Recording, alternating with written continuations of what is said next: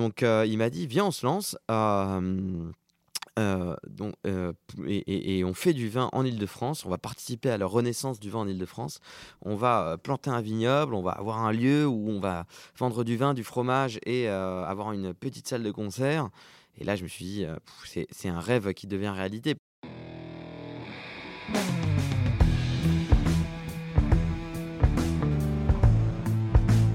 Le vin, le jaja, le pinard, le pif. Il existe une ribambelle de termes pour désigner ce breuvage que nous aimons tant, le jus de raisin fermenté. Et c'est parce que nous l'aimons plus que tout que nous voulons mieux comprendre ce qui fait un bon vin. Cépage, climat et terroir y participent, mais avant tout, il y a la patte des vigneronnes et des vignerons. Je suis Romain. Je suis Florian. Je suis Antoine. Nous sommes trois copains et nous vous emmenons à la rencontre de ces hommes et de ces femmes dans leur domaine pour les interroger sur la magie de leur métier et leur vie au milieu des raisins, des vignes et des barriques. Bienvenue à toutes et à tous dans le bon grain de l'ivresse. Bonjour à toutes et à tous. Commençons par une petite devinette. Dans quelle région se trouvait le plus vaste vignoble français à la fin du XVIIIe siècle? Aucune idée? Eh bien, il s'agissait du vignoble francilien. Oui, vous avez bien entendu, l'île de France. Depuis, l'eau a coulé sous les ponts. Le phylloxéra, l'urbanisation ou encore le chemin de fer sont passés par là et ont signé la mort de ces vins. La mort, pas tout à fait. Aujourd'hui, quelques dizaines d'hectares sont toujours plantés et des vins honnêtes sont produits. Mais certains souhaitent aller plus loin. Parce que bon sang, si les vignes occupaient une si grande surface il y a 250 ans, c'est bien que le climat et les sols étaient propices à cette culture. Et après tout, le bassin parisien et son fameux calcaire courent bien de l'Anjou blanc à la Champagne en passant par Lyon. Alors pourquoi ne pas relancer le vignoble francilien? C'est à partir de ces questions qu'Antoine et Fadisfer ont monté leur projet. Participer avec d'autres à la renaissance de ce vignoble. Installés à Courbevoie depuis 2020, ils ont lancé le premier étage de leur fusée, le négoce Le Pif à Papa. Pour la suite, je vous propose de les écouter eux-mêmes vous raconter leur touchante histoire.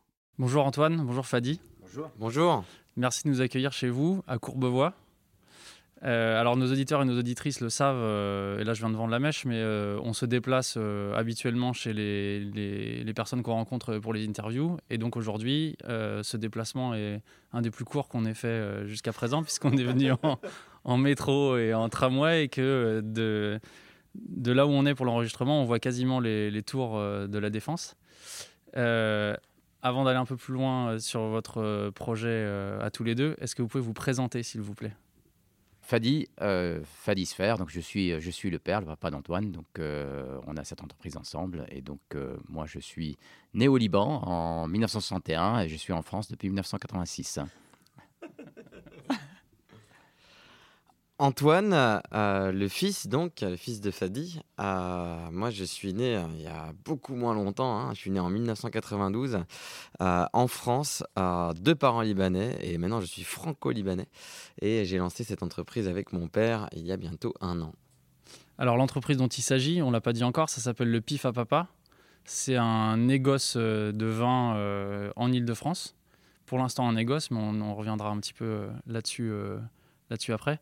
Antoine, euh, avant de lancer cette entreprise euh, avec ton père, tu as un parcours euh, assez chargé ou copieux, je dirais, dans le, dans le, monde, dans le monde du vin. Est-ce que tu peux nous, nous, en dire un peu plus sur ta formation, les formations que tu as suivies et tes expériences dans le monde du vin? Copieux, je ne sais pas. condensé peut-être.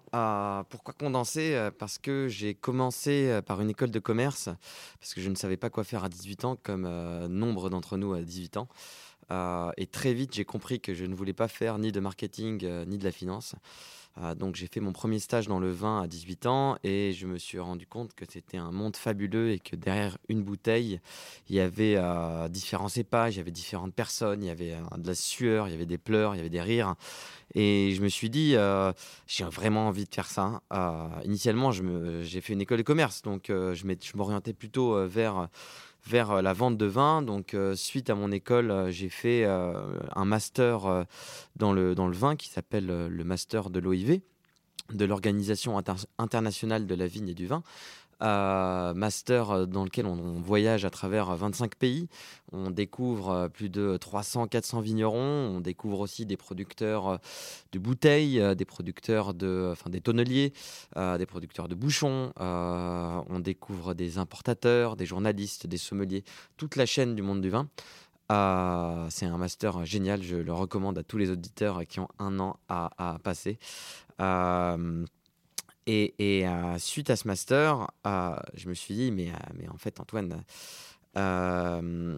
il, faudrait que tu découvres la production de vin avant de, vendre le vin. Donc, j'ai fait un, premier, premier boulot en tant qu'ouvrier vinicole euh, en Champagne, au domaine Tarlan, euh, sur, euh, dans la vallée de la Marne. Et à la fin de, ce, de, ces deux mois ou trois mois de boulot, je ne sais plus exactement, j'avais les doigts en compote, le dos cassé, et je me suis dit plus jamais je ne ferai ça de ma vie. C'était vraiment une erreur. donc vendre du vin, oui, mais faire du vin, quelle idée. On m'a proposé un boulot à Hong Kong suite à cela pour représenter des vins libanais. Et je me suis dit, après avoir mûrement réfléchi à cette idée, c'est peut-être pas la meilleure idée. Je vais devoir découvrir encore plus comment on fait du vin. donc j'ai décidé de partir de l'autre côté du globe, en Australie, sur la saison qui, enfin, sur la, saison qui suivait, donc autre hémisphère euh, je suis arrivé là-bas. vu, que les saisons sont inversées, euh, les, vendanges sont aussi euh, inversées. Et donc, on a les vendanges plutôt ce qui est pour nous l'hiver dans l'hémisphère sud. Quoi. Exactement, exactement. ce qui a fait que j'ai directement enchaîné sur une vendange, une vinif et même la taille en Australie, dans un domaine qui s'appelle Picardie, comme la Picardie en France, mais ça finit par DY. C'était bon ce qu'ils font? Du Ouais, c'était très bon. Bah, c'était un petit domaine qui travaillait euh, à la française, euh, donc à la bourguignonne en fait. Euh, c'est en, Australie occidentale. Pas Margaret River, qui est la, plus grande région d'Australie occidentale en termes de renommée, mais dans une petite région qui s'appelle Pemberton, où ils ne plantent que du pinot et du chardonnay. on, est, on est beaucoup plus loin de l'océan Indien. Euh, donc il y a énormément de vent, euh, il y, a, y, a, y, a, y, a, beaucoup de fraîcheur, donc on peut planter euh, ces cépages un peu plus septentrionaux. Et les, enfin, ce que j'ai trouvé fou à, Picardie, en plus de la passion que j'avais déjà vue au domaine Tarlan, parce que forcément, Tarlan, c'est super champagne. Oui, Tarlan, ils ont une grosse réputation en Champagne. Ça fait des années qu'ils font un travail assez précis, qu'ils respectent le terroir. Ils ont des cuvées aussi où ils mettent en avant les cépages euh, comme l'Arban ou le Petit Mélier, euh, qui, sont, qui sont des cépages euh, très confidentiels en, Champagne, mais c'est une maison qui est artisanale mais très reconnue. Et, exactement, étant en vallée de la Marne, il travaille beaucoup de Pinot Meunier, ce qui est le, le, vilain canard de la Champagne, malheureusement, parce que quand c'est bien travaillé, le Pinot Meunier, c'est juste extraordinaire quoi. C'est tendu, euh, on a on a on a une, palette aromatique qu'on retrouve pas sur le Pinot Noir ou le Chardonnay, euh, qui est peut-être plus flatteuse euh, pour nombre des champagnes travaillés simplement, mais mais quand c'est hyper bien travaillé, c'est juste c'est juste hyper charmeur quoi, c'est fou. C'était un cépage qui avait été un peu décrié, notamment parce qu'il avait un peu du mal à mûrir. Et maintenant, avec le réchauffement climatique, il y a des gens qui, qui se remettent un petit peu dessus et qui voient un peu plus l'avenir avec le, le, Pinot Meunier euh, en Champagne. Euh, on en avait goûté l'année dernière chez euh, Nicolas Maillard quand on avait fait l'enregistrement chez lui. Et moi, j'avais vraiment adoré sa cuvée de, 100% Pinot Meunier. Ouais. bah c'est exactement ça. Et, et en plus, bah en plus du Pinot Meunier, comme tu l'as dit précédemment, euh, il travaille sur euh, les, autres cépages oubliés de la Champagne, donc euh, notamment avec sa cuvée BAM, BAM qui est Pinot Blanc, Arban et Petit Mélier, qui sont aussi des cépages prometteurs en vue d'un réchauffement climatique certain. Donc euh, ouais, ouais, ouais. Donc ensuite Picardie, euh, Picardie en Australie, on repart de l'autre côté du, globe. Euh, Bill Panel, qui était le créateur de, Picardie, avait à l'époque 75 ans, 76 ans quand je suis arrivé là-bas.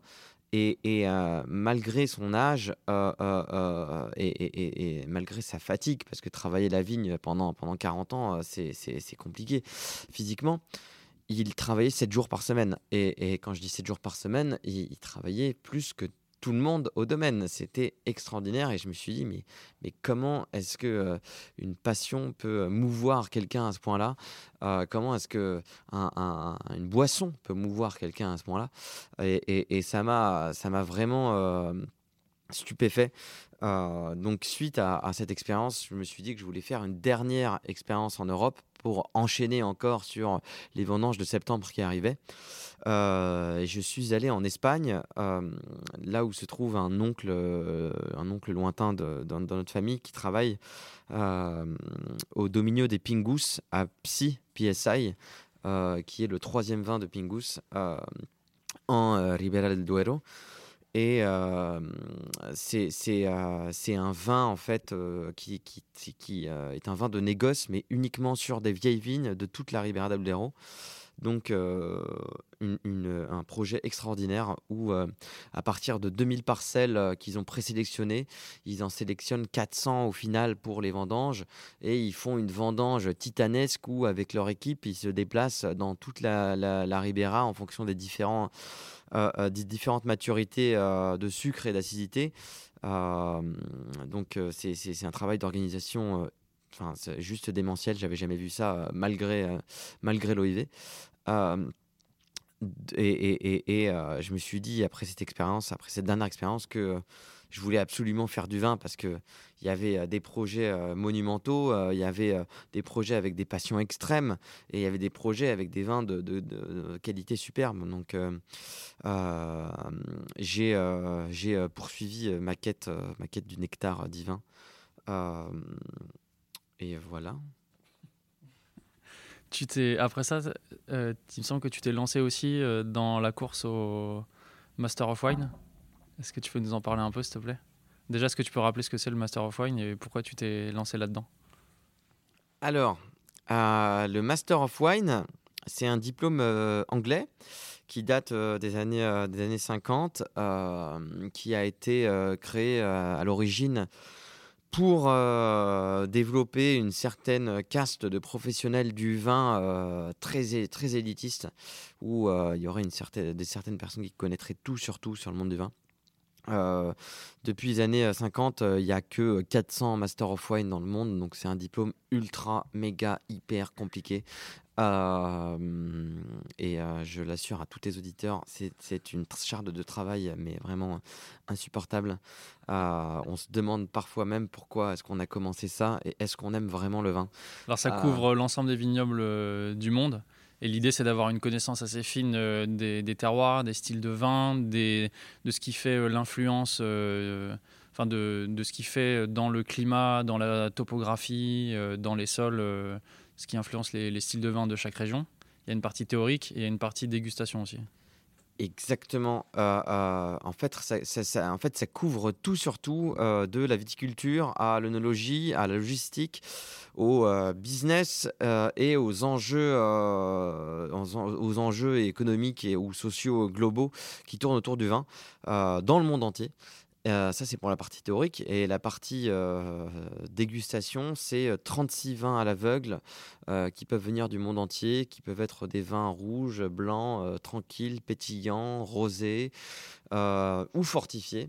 Euh, avec euh, maintenant, euh, parce que c'est un, examen qui suit les, les, habitudes, de- les modes de consommation. Donc il y a des vins naturels, il y a des vins potentiellement oranges, il y, y a des vins vraiment, enfin on, retrouve de tout. Ce qui rend la tâche d'autant plus compliquée quand on doit trouver les vins, savoir quel cépage, quelle région, comment c'est produit. Enfin voilà, euh, tout le tintouin. Euh, donc c'est beaucoup, euh, beaucoup de boulot pour nous, pauvres étudiants Master of Wine, qui se posent la question parfois de pourquoi ils ont commencé le monde du vin. Donc il faut, savoir retomber sur ses pattes et, boire un verre de vin en fin de journée sans réfléchir à, à, l'origine, aux arômes et juste réfléchir au plaisir que nous procure ce verre. Fadi, c'était quoi ton rapport avec le vin, toi, avant de te lancer dans le pif à papa? Alors, mon rapport avec le vin était très limité. C'est que moi, j'étais un, pur amateur avant qu'Antoine ne, s'y mette. Et donc, euh, du coup, on a une transmission là qui s'est transmise euh, à l'envers euh, que d'habitude, donc de, de, fils en père. Donc, moi, j'étais amateur de vin. Enfin, j'appréciais le vin surtout pour son côté festif, partage avec, des, avec des amis pendant les repas, sans me poser trop de questions. voilà. Alors, tu as, eu une carrière euh, assez riche, toi aussi, mais euh, pas du tout dans le, dans le secteur euh, du vin. Qu'est-ce qui t'a convaincu de, suivre Antoine dans ce projet? Alors effectivement, moi j'ai fait ma carrière essentiellement dans le management de vente de logiciels d'entreprise. Et, un jour, je suis tombé. Alors bon, déjà quand Antoine m'a dit qu'il va que, qu'il aimait faire carrière dans, le vin, je trouvais ça une idée un petit peu saugrenue, mais bon, étant tellement imprégné de mon milieu un petit peu virtuel là, de, de, logiciels et de, où on gagne bien sa vie finalement et on se pose pas trop de questions. Et, euh, puis un jour, euh, quand il a fait son master de l'OIV, il a rédigé un mémoire sur lequel je suis tombé, un mémoire sur le vin euh, de Paris, sur la production urbaine de vin, sur la potentialité de, relancer ce genre de, production, euh, conjointement avec des lieux euh, où les gens peuvent venir passer un bon moment autour d'un vin produit sur place, avec des, des, apéros, de la musique. Et j'ai lu ce mémoire et ça m'a vraiment passionné. Je lui ai dit, ben, un jour, on fera ça ensemble. Et Antoine, tu as sauté sur l'occasion quand il t'a dit ça? Euh, lorsqu'il m'a dit ça, euh, quand j'ai écrit mon mémoire, euh, j'y croyais pas une seconde. je me suis dit, il, dit ça pour me faire plaisir, mais lui, il a plusieurs fois dans sa vie voulu faire des changements de carrière et il n'a jamais réussi. Euh, parce que euh, déjà, je pense que son métier euh, lui plaisait, même si c'était très virtuel, ça devait être très challenging comme métier. Donc, la, pression, enfin la bonne pression au quotidien, ça, ça, ça, ça, ça, lui plaisait. Et, quand, il est revenu vers moi il y a deux ans maintenant, pour me dire, bah, en fait, je vais euh, quitter ma boîte, euh, je vais tout plaquer parce que euh, j'ai bientôt 60 ans et j'ai envie de, de, faire un deuxième changement de carrière dans ma vie. Parce qu'il faut, il a commencé dans les ascenseurs avant d'être dans les, logiciels informatiques. Donc pour lui, il y avait déjà un changement. Donc il m'a dit, viens, on se lance. Euh, donc, euh, et, on fait du vin en Ile-de-France. On va participer à la renaissance du vin en Ile-de-France. On va euh, planter un vignoble, on va avoir un lieu où on va vendre du vin, du fromage et avoir une petite salle de concert.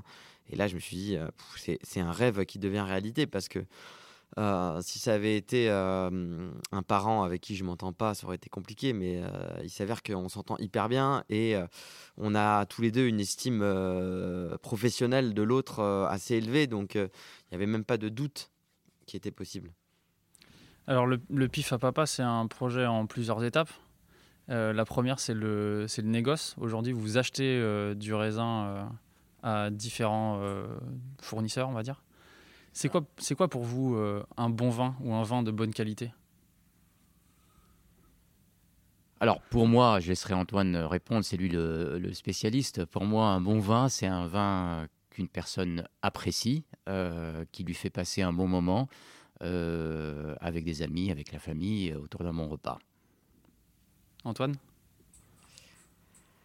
Je pense que il faut différencier un bon vin d'un très bon vin, euh, d'un excellent vin. Euh, euh, et, plus sérieusement, je pense que 80, il y a énormément de bons vins en fait. comme dit mon père, il n'y a pas besoin, enfin, je pense pas qu'il y, enfin, je pense pas qu'il ait besoin de l'avis d'un expert pour déterminer qu'est-ce qu'un bon vin. Un bon vin, c'est un vin qui remplit sa mission, qui est de faire plaisir. Euh, après, il y a le, très bon vin où il y a, plus de travail, euh, il y a, plus de, passion derrière. Et il y a l'excellent vin. Pour moi, un excellent vin, c'est un vin dont on se souvient. Tout simplement, il n'y a pas besoin d'être un dégustateur professionnel pour se souvenir d'un vin. Euh, bon, en, bien, hein, parce qu'on peut se souvenir d'un vin en mal. On a tous se souvenir des, premiers vins. Euh, euh, moi, je me souviens du, muscador. Je ne sais même pas si on peut appeler ça un vin. Euh, c'est une boisson pétillante qu'on buvait quand on a 16 ans avec du vin et du sucre. Et bref, c'était immonde. les premières cuites au muscador, il y a beaucoup de personnes qui s'en souviennent. Ou Café de Paris, ou bref. Euh, je devrais pas cracher sur des vins en fait, Euh, mais, mais bon, c'est trop tard. Euh, donc euh, voilà. Comment vous, comment vous avez sélectionné vos, fournisseurs? Dans quelle région ils sont? Qu'est-ce qui vous a orienté vers eux? Alors, on a voulu sélectionner euh, des fournisseurs dans les régions où les cépages sont euh, potentiellement adaptables au climat parisien, au climat francilien en fait. Euh, donc la Loire, le nord de la Bourgogne et l'Alsace. Euh, parce que bon, la- l'Alsace c'est un tout petit peu différent parce qu'il fait probablement un peu plus chaud en été euh, à cause des Vosges, enfin grâce aux Vosges. Euh, mais en termes de, de- de- de latitude, en termes de, climat général, c'est des cépages, donc le chenin, le cabernet franc, le gamay, le pinot noir, le chardonnay, le riesling, peut-être le pinot gris, qui était planté d'ailleurs à l'époque euh, à Paris, euh, pourrait, être planté en Ile-de-France. Donc on s'est dit, on va partir sur ces régions-là, qui sont en plus, pas, qui sont en plus les, les- les moins loin de l'Île-de-France. Euh, et, quitte à faire euh, un, un négoce local, autant ne pas aller trop trop loin. Euh, et le Covid nous est tombé dessus, donc on a réduit un peu la voilure et on s'est focalisé sur la Loire parce que, un, c'est la région la plus proche, deux, il y a du chenin blanc en Loire et c'est mon cépage blanc préféré. Et trois, on connaissait pas mal plusieurs vignerons de près ou de loin, c'est-à-dire les personnes ou le vin qu'ils produisaient. Donc on s'est dit, euh, ils produisent un bon vin, euh, donc ils ont forcément des bons raisins, donc euh, on devrait partir là-dessus. Vous avez, eu- vous avez facilement trouvé ces, ces personnes-là là, pour vous, pour vous euh, fournir du raisin? Non, c'était très compliqué. Enfin, c'est très, très compliqué. C'est-à-dire que quand on cherche du raisin dans l'absolu en tant que négociant, il y en a, il y en a pléthore. Mais quand on cherche un raisin qualitatif, bio, voire biodynamie si possible, euh, ça devient très compliqué parce que ceux qui plantent euh, ce genre de raisin, en général, ils le plantent pour leur propre vin. Et, euh, ce n'est pas simple de- d'en trouver euh, qui est euh, euh, plus de raisins qu'ils n'ont besoin pour leur propre vin. Donc c'est très compliqué. Moi, j'ai fait le tour, donc évidemment avec euh, euh, les listes d'Antoine des vins qu'il aime bien, euh, de plein de salons l'année dernière. Euh, donc rencontrer plein de gens, euh, discuter avec plein de gens pour voir si effectivement euh, ces producteurs de vins bio, de bons vins bio, ont des raisins à fournir. Et donc on a passé du temps et puis finalement on a réussi à en trouver une dizaine effectivement entre, entre la Loire, le nord de la Bourgogne et l'Alsace pour finalement, euh, pour finalement travailler avec les trois avec qui on a travaillé en 2020. Donc qui sont les trois de une, une vigneronne de Touraine et deux vignerons de d'Anjou. On peut citer leur nom peut-être? Il y en a une qu'on connaît bien euh, au Bon Grain de l'Ivresse, Isabelle Pango. Oui, absolument. On est Donc, allé- euh, avec qui on a fait une interview l'année dernière. D'accord. Et donc euh, Isabelle, effectivement, euh, en Touraine, qui, euh, qui nous fournit no- notre chardonnay et notre sauvignon. Euh, une autre vigneronne en, en Anjou qui nous a fourni no- notre chenin, donc, euh, avec lequel on a fait deux cuvées pour 2020. Et, Qui euh, s'appelle comment? Vanessa Cherot. Vanessa donc Château Plaisance en Anjou. Et, et nos rouges qui proviennent d'un domaine qui s'appelle Bois-Brinson, Xavier Caillot, qui fait également de très bons vins en, en, en Cabernet Franc, Gamay et autres. Pourquoi vous vouliez absolument des producteurs en bio ou en biodynamie? Alors, ça va d'une euh, euh, d'une valeur commune que nous avons avec Antoine. Bon, lui, il est plus fort que moi en vin, mais euh, il y, a- des choses pour lesquelles on a la même euh, la même appétence, c'est euh, de faire quelque chose de propre, de faire quelque chose qui est respectueux de l'environnement. Et, et donc, c'est pour ça que dès le départ, au-delà de faire quelque chose d'aussi local que possible, on voulait faire quelque chose qui soit aussi propre que possible, euh, qui ait le moins d'impact euh, possible sur l'environnement. Donc, euh, d'où la volonté de faire du bio. Et chemin faisant, moi, je suis devenu de plus en plus passionné de, biodynamie. Et donc, donc, et donc ma volonté, en tout cas mon souhait fort, c'est quand on plantera notre vignoble en région parisienne, c'est que ça soit un vignoble en biodynamie. Je ne suis, pas, je suis pas dans le côté un petit peu ésotérique de la biodynamie, mais, mais, mais j'aime beaucoup parce que c'est quelque chose que m'applique à moi-même au niveau santé. J'aime beaucoup le côté homéopathique euh, des, euh, des traitements biodynamiques et, euh, et c'est quelque chose qui, qui m'attire parce que j'aime bien euh, le côté de dire bon, on ne traite pas la maladie, mais on renforce les raisins pour qu'ils traitent eux-mêmes leur maladie. C'est une vision que tu partages, Antoine? Ouais, bien sûr. Euh, alors déjà, pour le côté environnemental, euh, ça fait euh, longtemps euh, la première élection à laquelle j'ai voté. euh, j'ai voté. J'étais très jeune. C'était quand la première élection à laquelle j'ai 2017 Non, 2012 2012, je crois. Euh, j'ai voté écolo. euh, sans même savoir euh, ce que ça voulait dire, mais j'avais j'avais déjà, déjà cette sensibilité. et, quand j'ai commencé à boire du vin, j'entendais beaucoup de personnes me dire Ouais, mais le vin bio, c'est dégueulasse. on n'est pas capable de faire du bon vin bio. en plus, ça coûte toujours plus cher. Et, euh, donc, j'ai- eu ces, ces- premiers a priori. Et très vite, j'ai compris que c'était pas vrai. euh, que euh, le vin bio, déjà, n'était pas forcément plus cher. Que en général, c'était bon. Parce que les gens qui faisaient du vin bio étaient des passionnés. Donc, qui faisaient attention à la production de leurs raisins. Et ensuite, j'ai découvert la biodynamie. Ce que je trouve génial dans la biodynamie, c'est que comme le bio, c'est une certification, et qui est, mais, mais, mais encore plus que le bio, elle est, elle est extrêmement stricte. La biodynamie est plus stricte que le bio vis-à-vis des intrants. Il y a des vrais procédés rituels qui, qui ont pour but de renforcer la vigne d'elle-même. Parce que mettre un pansement euh, sur, euh, sur une blessure, euh, ça la rend pas plus forte. Alors qu'apprendre à une blessure, à se guérir soi-même, ça marche mieux.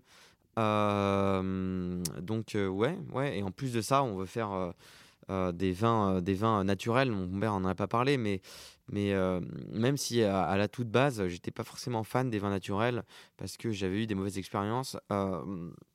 J'ai découvert beaucoup de vins naturels qui étaient très bien faits et on m'a plusieurs personnes m'ont donné des conseils euh, pour faire des vins naturels sans euh, savoir de brette, euh, d'oxydation trop intense ou, euh, ou d'autres problèmes. Et en fait, c'est des vins qui, qui nous plaisent vachement parce que pour une, enfin, on fait pas que des vins naturels, mais pour une partie de nos vins qui sont commercialisés très jeunes, ça, ça, ça dévoile tout le potentiel de fruits que, que, que ces vins peuvent avoir, quoi. Par vinification naturelle, t'entends euh, pas d'intrants et le moins de soufre, voire pas de soufre possible, c'est bien ça? Exactement. Euh, alors le vin méthode nature euh, euh, enfin se définit par des raisins déjà en bio ou en biodynamie, euh, qui euh, sont ensuite dans le processus euh, de vinification euh, transformés sans aucun ajout et sans aucune euh, utilisation euh, de, de, de- de méthodes de méthodes trop euh, trop euh, trop fortes comme comme euh, l'osmose inverse comme tous ces genres de trucs qu'on peut Des utiliser filtrations très Ouais, violentes. ouais. Et ça implique, parce que la vinification, en fait, euh, elle, euh, elle débute à partir du moment où on a les raisins euh, arrivent dans la presse, jusqu'au moment où la malo est finie, j'imagine, pour, pour cette définition. Donc, on ne peut pas mettre de soufre à la presse, on ne peut pas mettre de soufre pendant tout le processus, sauf à la mise. Donc, on a le droit, en 20 méthodes nature, de mettre jusqu'à 30 mg de soufre. Euh, en total euh, pour les rouges et, euh, et 40 pour les blancs, je crois, mais que pour la mise. Donc nous, on fait un vin blanc où on ne met rien du tout, on fait pas de filtration et on rajoute même pas de soufre à la mise. C'est le premier qu'on a sorti, le chenin de maman. C'est une opération assez risquée parce que euh, il est sensible à l'oxydation. euh, quand on ouvre le, vin, déjà il est trouble parce que c'est un vin non filtré. Et en plus de ça, la couleur euh, est pas stable du tout. Donc après, euh, après quelques heures, bouteille ouverte, la, la couleur vire à- un peu à l'orange.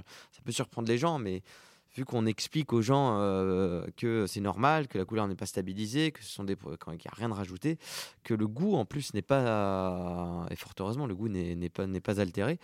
euh, euh, c'est, ça nous va parce que la contrepartie positive, c'est que le soufre, il dissimule un peu le côté euh, hyper fruité qu'on retrouve dans le jus de raisin et euh, dans le vin sans protection. Donc pour des vins qui sont bu extrêmement jeunes et frais, le, fait de, ne pas en mettre du tout, ça met vachement en avant ce côté-là et, ça plaît énormément.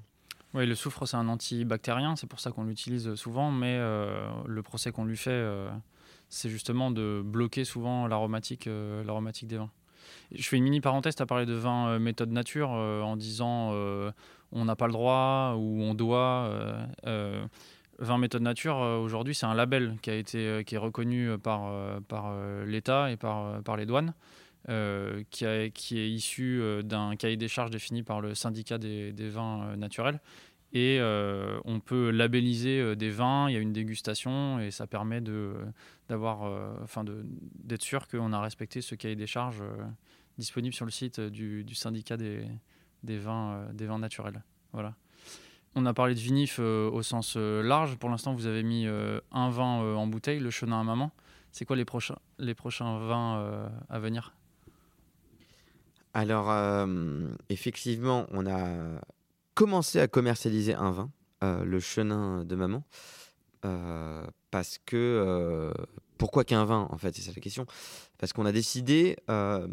Dans, pour revenir à l'idée initiale, on voulait à, la base lancer un bar à vin dans Paris avec un bar à fromage, enfin un chat de production de vin avec un bar à fromage et une salle de concert, tout ça au même endroit. Mais le Covid nous est tombé dessus, donc on a décidé de se focaliser sur la production mais on voulait garder l'idée euh, initiale qui était avoir une communauté autour de notre lieu. Donc on a créé euh, la communauté du PIF où euh, les gens s'abonnent et reçoivent un vin différent tous les mois. donc à partir de, enfin, dès mai 2020, T1, on a commencé à l'abonnement de la communauté du PIF. Et euh, tous les mois, il y a un nouveau vin qui sort. Donc là, c'était le chenin de maman. Le prochain qui va sortir dans quelques jours, c'est euh, le rosé de mamie, euh, un rosé de gamay, un rosé de presse. ensuite, il y aura le, gamet de papy, etc. jusqu'au jusqu'au cuvée de la vendange 2021 où on va enchaîner sur les nouveaux vins donc là, il y a, y, y a, déjà 5 vins en, bouteille qui sont pas encore prêts à être commercialisés, mais bientôt. Et je ne sais pas si je réponds à la question. Mais... Si, si, mais tu as un peu anticipé ma question suivante, justement, sur votre méthode de commercialisation qui est assez, qui est assez originale.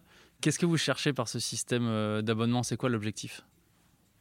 En fait, l'idée fondamentalement, c'est de créer, donc c'est, autour de cette communauté, c'est de transmettre, un petit peu comme Antoine m'a transmis à moi, que de transmettre cette passion du vin et de faire découvrir euh, à nos membres euh, un nouveau vin totalement différent euh, tous les mois. Donc, donc c'est, l'idée de base avec, avec, on reste axé sur des vins qui sont des vins de partage, des vins de plaisir, euh, même si on, en parlera, même si on fait euh, quelques vins qui sont euh, des vins qui peuvent être gardés. Mais notre objectif, c'est que ces bouteilles qui arrivent chez nos membres ou qui viennent chercher au chai, qu'ils puissent les boire tout de suite et les apprécier tout de suite et prendre plaisir en les appréciant. Je vais revenir un tout petit peu sur la, sur la vinif. Est-ce que vous êtes accompagné pour faire tout ça? Parce que Fadi, tu n'as pas de formation spécifique dans le, dans le monde du vin le master de l'OIV et le master of wine, euh, c'est top, mais euh, c'est pas te faire un jour de dire que c'est pas une formation technique à la, production, la production de vin. Est-ce que vous faites ça tout seul? Comment est-ce que vous vous y prenez euh, pour, pour vinifier et élever, élever les vins et faire les choix techniques? C'est clair, hein, tu as tout à fait raison. aussi difficile qu'est Master of Wine, on ne t'apprend pas à faire du vin euh, à faire du vin, j'ai dit, euh, à, faire du vin, euh, les mains dans le cambouis. c'est ce que pour ça. mais du coup, c'était pas mal comme lapsus. mais finalement, DNO non plus. C'est-à-dire que DNO, on t'apprend peut-être plus la science du vin. DNO, c'est Diplôme national d'œnologie. Exactement.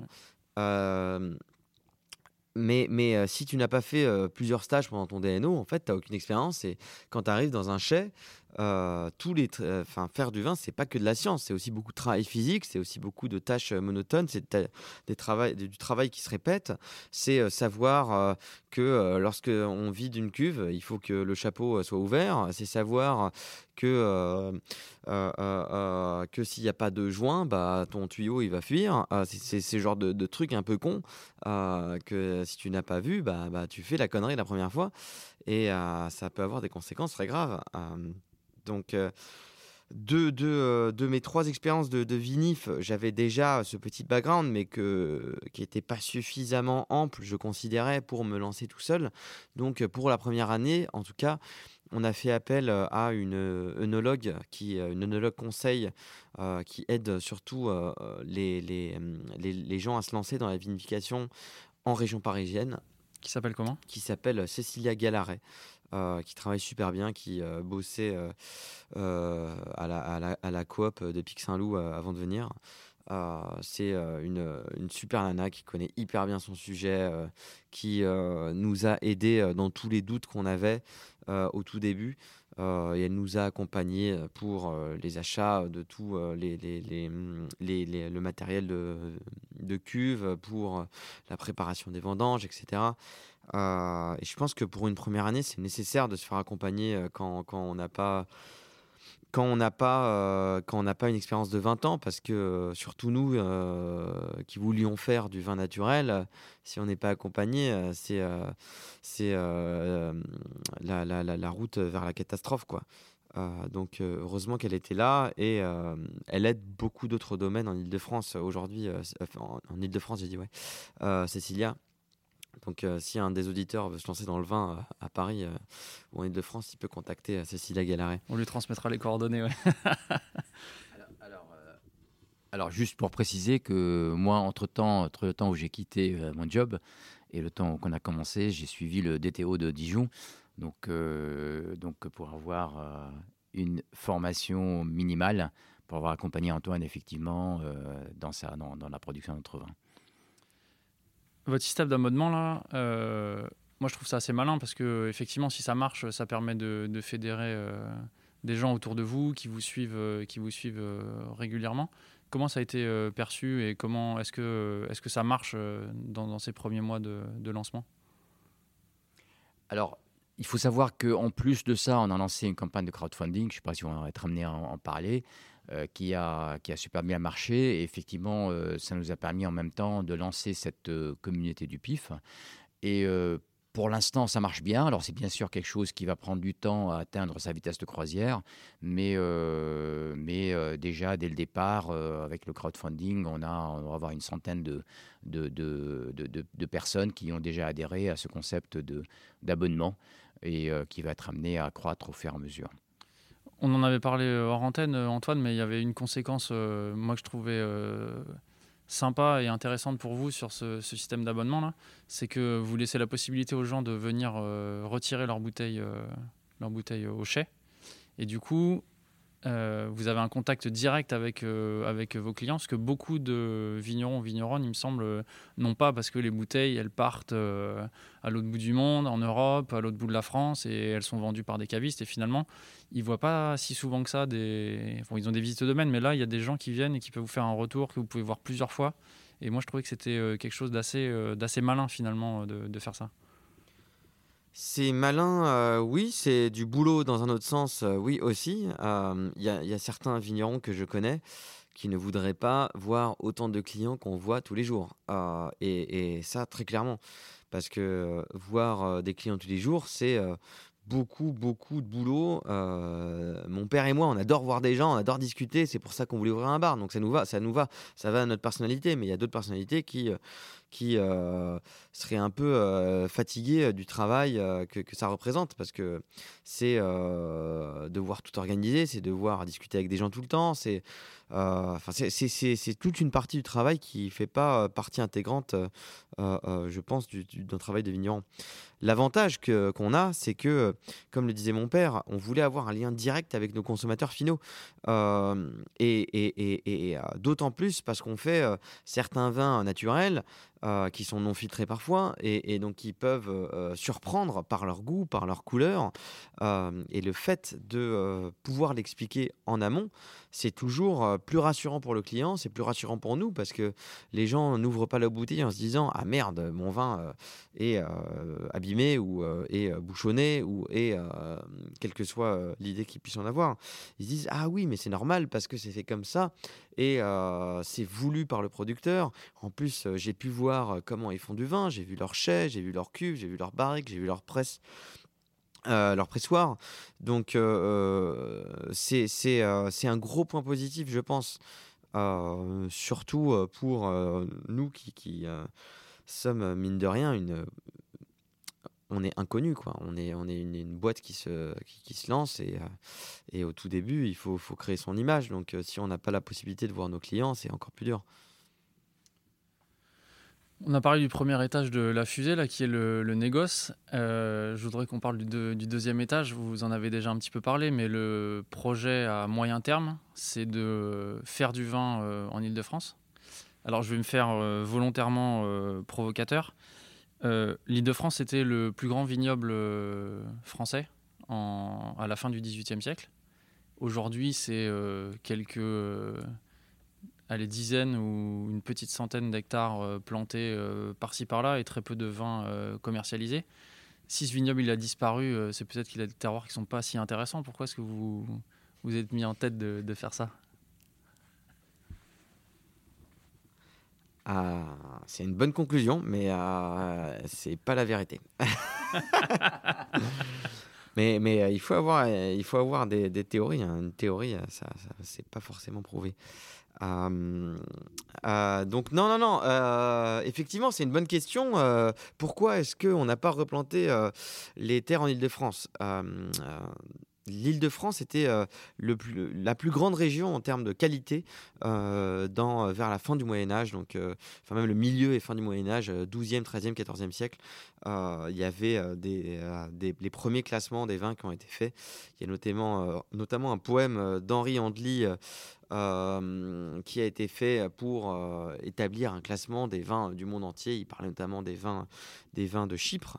Euh, et il, classait très haut les vins d'Île-de-France, les vins des coteaux de Suresnes, les vins des coteaux de, de,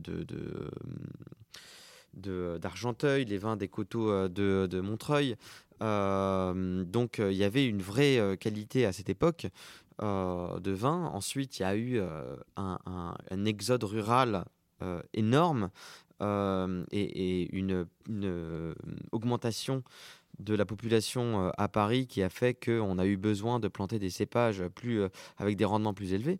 Donc on est passé du Morillon, qui était l'ancêtre du Pinot Noir, et du Fromenteau, qui était l'ancêtre du Pinot Gris, au Gamay grossier, qui était une version très productive du Gamay. Euh, et euh, au Gouet blanc, euh, qui n'était pas non plus considéré comme très qualitatif. donc la majeure partie du vignoble parisien était plantée avec ces cépages. Et quand le phylloxéra est arrivé, donc fin du 19e siècle, qu'il a détruit tous les vignobles, ils ont décidé de ne pas replanter le vignoble parisien, déjà parce qu'il était plus qualitatif enfin, il était plus considéré comme qualitatif. De deux, parce que si on voulait avoir des, euh, vins mûrs, on avait, y a, le chemin de fer était apparu, euh, donc on pouvait faire venir facilement des vins du sud de la France. Et de trois, parce qu'il y avait une pression immobilière du fait que Paris avait, enfin Paris et l'Île-de-France avaient de plus en plus de, de, personnes qui y habitaient et une concentration des richesses. Donc ils ont décidé de ne pas replanter euh, ce vignoble. Et à la création des appellations euh, en 1935, euh, la région parisienne n'a pas été considérée comme une région viticole. Pourquoi est-ce que maintenant vous y croyez dans ce, dans ce vignoble et dans certaines parties de, ce vignoble? Alors, alors, on y croit parce que effectivement, il y, y, a une histoire derrière, il y a, y, a, y a, un terroir qui permet de faire de, de très bons vins. Euh, donc, comme disait Antoine, euh, la raison pour laquelle ça s'est pas. Euh, bon, il a parlé de la raison pour laquelle ça s'est arrêté, mais il, a, il, a, il a parlé un petit peu de la création des appellations, et ce qui fait que quand les appellations ont été créées et en même temps les droits de plantation ont été affectés aux, régions viticoles, il n'y avait plus possibilité de, de, de, planter pour des, dans un objectif commercial un vignoble en région parisienne. Et tout ça a changé en 2016, puisque en 2016, euh, donc les droits de plantation sont maintenant gérés au niveau national. Et donc, donc aujourd'hui, euh, il y a possibilité de planter. Il y, a, il y, a, un très bon terroir historiquement qui faisait du très bon vin. Et il y a un, surtout, euh, surtout il y a, y a une, ville qui s'appelle Paris, qui est la première ville consommatrice de, vin au monde, euh, et, dans un concept de produire un vin qui est proche de Paris, un vin local euh, sur un terroir historique. Donc ça nous passionne. Est-ce que le climat, ça joue aussi? Le fait qu'il y ait notamment un réchauffement climatique en cours? Oui, euh, oui, j'en suis persuadé. euh, le, le, climat se réchauffe. euh, ça, c'est c'est euh, vu et éprouvé, euh, surtout éprouvé euh, dans toutes les régions viticoles du monde, euh, que ce soit euh, Coonawarra en Australie ou la Champagne ou la Loire, que ce soit euh, en été ou euh, euh, en mars 2021 où il a fait des chaleurs pas possibles, qui a fait que les, euh, ça a accéléré la croissance et euh, il y a eu, euh, il y a eu euh, euh, une dévastation euh, totale euh, du euh, vignoble français à cause du gel euh, ce, printemps. Euh, oui, il y a, un réchauffement climatique. Enfin, euh, et, oui, euh, le climat parisien se réchauffe, donc on peut planter des, de- des cépages qu'on ne pouvait pas planter avant. Mais c'est pas que ça. On plante du vin, on plante des raisins depuis quelque temps. En Angleterre, euh, on plante du vin, euh, des, raisins encore une fois. On plante des raisins en Moselle, euh, et la Moselle, elle est à une latitude de 50-51. À Paris, on est entre 48 et 49, euh, même peut-être un peu moins. Donc, et en plus, on est sur un, climat qui est, plus chaud que la Moselle. Bon, à part sur les, pentes de la Moselle, mais ça, c'est autre chose. Donc, je pense qu'il y, a- une vraie potentialité. et on a, des coteaux en Ile-de-France, on a du sol calcaire, on a du chiméridien, comme dans le Chablisien. On a le, prolongement du plateau de la Champagne sur la Seine-et-Marne. Enfin, on a, des, très jolis sols, en plus du climat qui s'y prête. Donc, on a, un climat qui peut donner de grands terroirs. Ouais, je, reviens sur les sols là dont tu parles.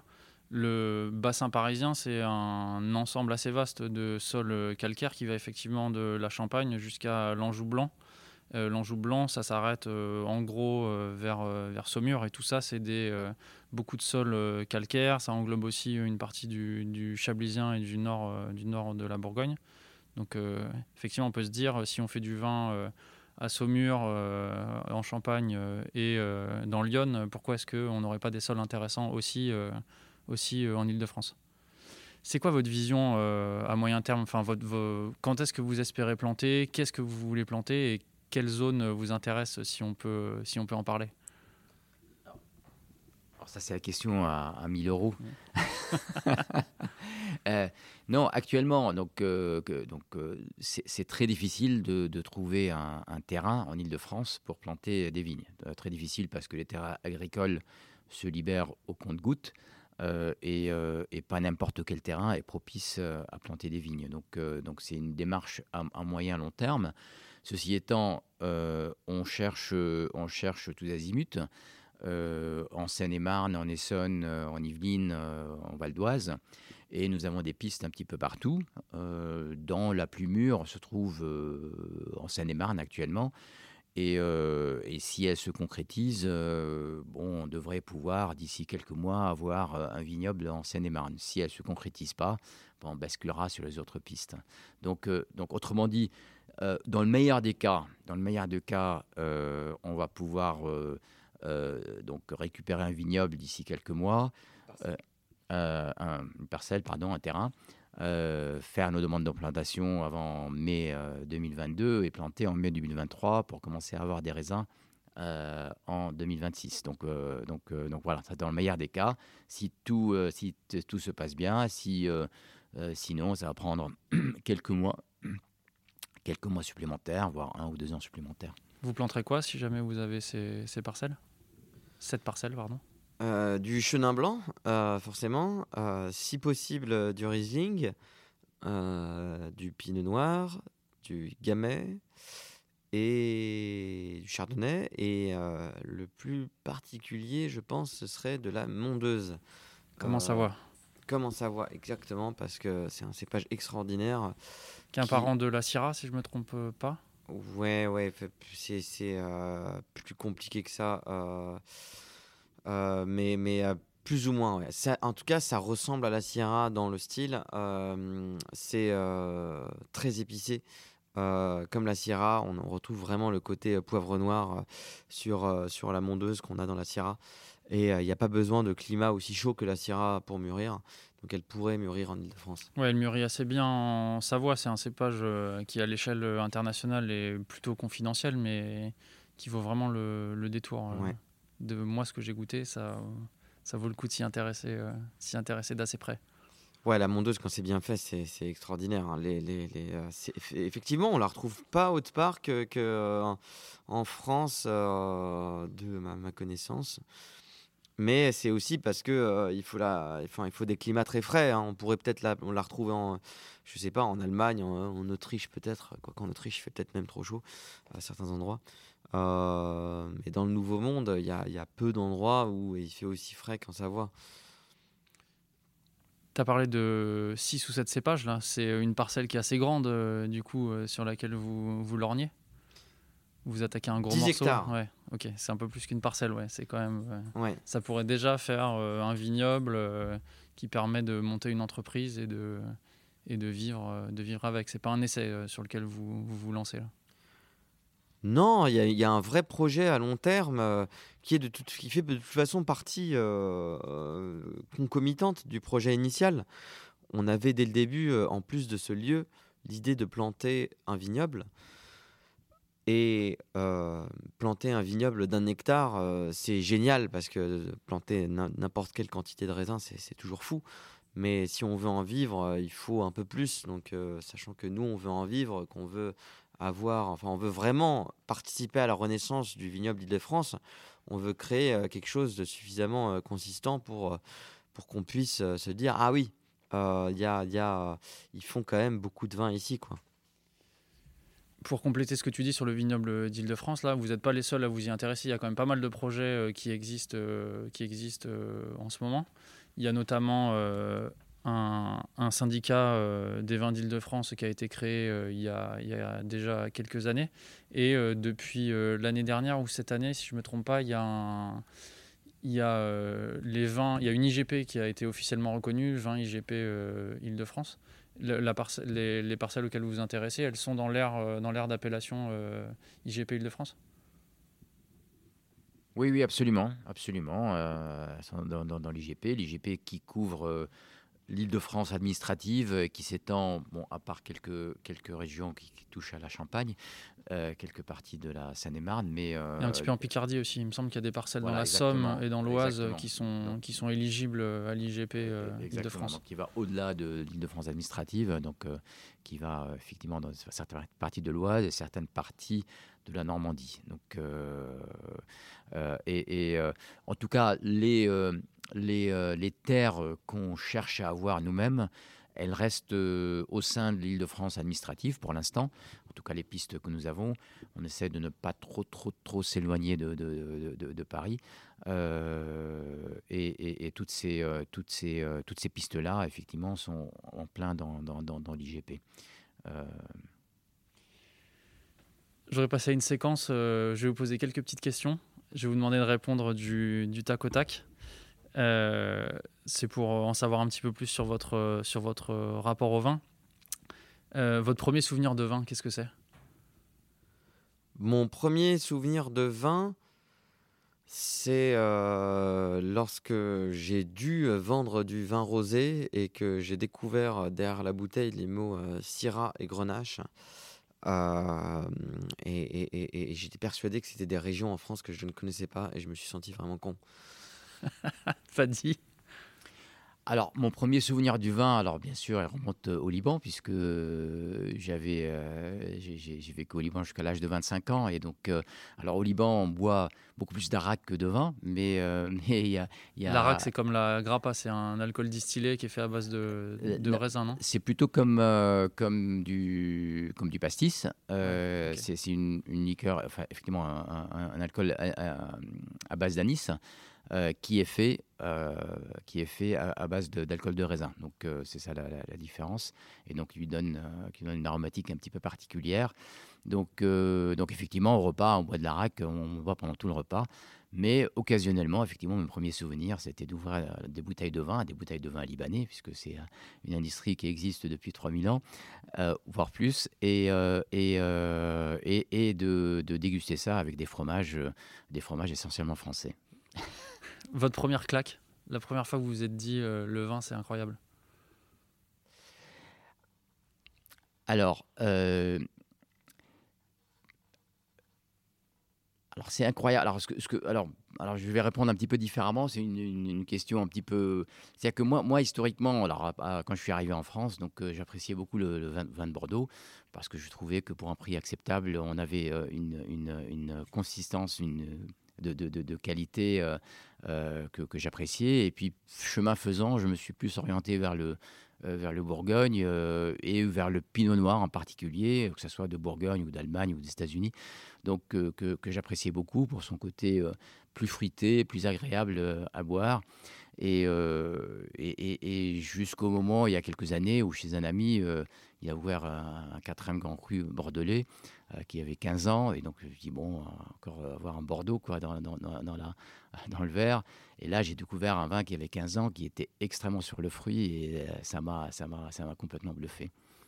Antoine, ton premier grand, ta première grande émotion? Ma première grande émotion, c'est euh, probablement euh, encore avec le chenin blanc, forcément. Euh, c'était un. Je me rappelle plus de l'année, je me rappelle plus de la cuvée exacte. Je me rappelle que c'était un, un, un demi-sec euh, de, du domaine Huette euh, qui avait À une, à Vouvray exactement, qui avait une quinzaine, une vingtaine d'années et qui sentait la truffe blanche en plus du miel, et en plus de toutes les autres arômes. Et je me suis dit, waouh, c'est fou qu'un vin puisse sentir la truffe blanche. Et euh, bon, en plus de ça, le vin était extraordinaire. Mais, mais euh, je me, ça m'a fait découvrir la, la possibilité qu'un vin puisse sentir vraiment tout et n'importe quoi, même des arômes qui, euh, qu'on ne suspecte pas à retrouver dans un vin. Un de vos plus grands souvenirs, une, de vos- enfin, une de vos plus grandes émotions avec le vin? Alors, une, une de mes plus grandes émotions, euh, alors c'est un petit peu subjectif, mais c'était la première fois que j'ai goûté un vin qui était fait par, par Antoine. Donc, euh, euh, euh, c'était il y a, il y a, il y a 2-3 ans. Alors, Antoine, quand il a travaillé en Australie, je crois qu'il l'a mentionné tout à l'heure, il récupérait en fin de vendange quelques, quelques grappes de raisin. Il a fait son propre vin dans son coin et il nous a ramené des bouteilles avec lui. Alors, bon, c'est pas un vin évidemment extraordinaire, mais, mais, mais j'avais goûté ce vin et j'ai trouvé, euh, pour un vin de, de, de- chambre, en fait, qu'il a, fait, j'ai trouvé ça génial. Bon, bien sûr, euh, il y a le côté que ça a été fait par lui, et donc, euh, parce que lui, il, il, il, le- considérait pas à la hauteur, évidemment, mais, mais moi, j'ai trouvé ça génial et ça m'a donné une grande dimension. J'ai un ami euh, producteur de vin qui se trouve en IJP Coteau des Baronnies, en Drôme provençal, à l'est, à l'est de, de- Valence, plus au sud, à l'est de, de Nyons, euh, qui euh, donc est dans une appellation euh, pas connue du tout, qui fait des vins relativement frais pour, pour cette région. Et lui s'appelle Alexandre Liotto et qui vend ses vins vraiment pas cher. Mais quand je vous dis vraiment pas cher, c'est ahurissant quoi, parce que ses vins sont hyper bons. Et il nous avait fait goûter un Cabernet Sauvignon de son domaine qui devait dater, enfin qui avait 30 ans d'âge, euh, et donc qui n'était pas un grand Cabernet de de Bordeaux, euh, qui avait passé 18 mois en fût de chêne, euh, qui était un Cabernet qui à la base est considéré comme plutôt simple. Et le vin était juste extraordinaire. Et quand on a goûté ce vin, il avait presque le même goût qu'un de ces jeunes cabernets.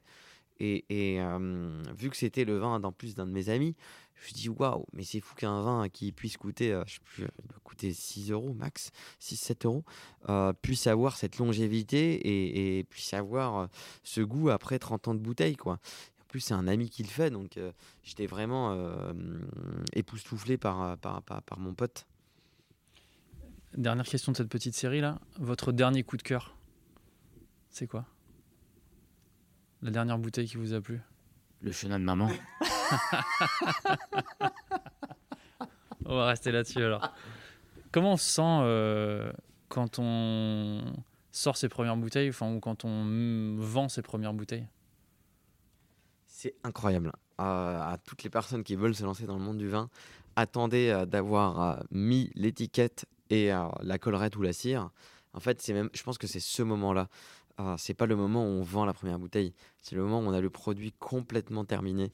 Euh, qu'on s'est regardé avec mon père et on avait presque la larme à l'œil parce qu'on s'est dit waouh, euh, deux ans de boulot pour ça, deux ans d'enfer et de plaisir pour ça. Deux ans de doute et, de réussite parfois pour ça. Et, vraiment, à ce moment-là, j'ai failli pleurer. quoi. C'est pas comme avoir un enfant, parce qu'à mon avis, on souffre beaucoup moins qu'une femme pendant neuf mois. Mais, mais, mais, mais, c'était quand, même, quand même éprouvant et, et c'était fou. C'était fou. Et pour compléter, moi je dirais aussi les premières remarques, les premiers retours de, de nos clients, de nos, amis, de nos consommateurs donc qui, euh, qui dégustaient ce vin. Et euh, les premiers textos, les premiers WhatsApp euh, qu'on recevait où ils disaient qu'ils adoraient le vin, ça, c'est encore une émotion encore plus forte parce qu'effectivement tout ce travail est destiné à faire plaisir à des personnes et, et quand ces gens prennent plaisir, ça nous fait grand plaisir. Dernière question de l'interview. Est-ce que vous êtes heureux dans ce que vous faites?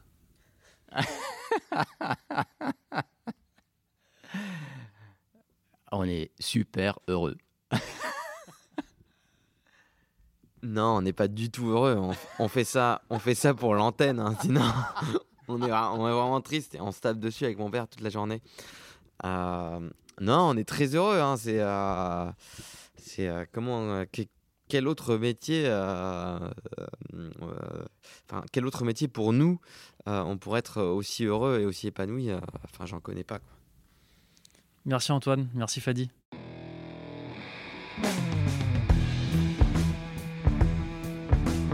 De la joie, de l'énergie, de l'ambition et une grosse dose de travail. Ajoutez un soupçon de chance et voilà un projet prometteur que nous allons suivre de très près. Antoine, Fadi, merci pour votre accueil chaleureux et longue vie au pif à papa. Chers auditeurs et auditrices, oui c'est une belle histoire et vous pouvez nous croire, les vins sont à la hauteur de leurs ambitions. Comme d'habitude, nous ne pouvons vous conseiller qu'une chose, rendez visite à Antoine et Fadi, vous ne le regretterez pas. Si l'épisode vous a plu, partagez, commentez, notez les amis. 5 étoiles ou un cœur sur les réseaux sociaux, ça fait plaisir et ça nous fait grandir. C'est aussi grâce à vous et à vos dons, chers auditeurs et auditrices, que ce podcast existe. Alors merci encore pour votre soutien financier sur notre page Tipeee, tipeee.com slash le bon grain de l'ivresse, où il est toujours possible de faire un don ponctuel ou récurrent. Ces dons serviront à payer nos déplacements, le matériel et la post-production. À la réalisation aujourd'hui, Antoine Sica, Florian Nunez et moi-même, Romain Becker.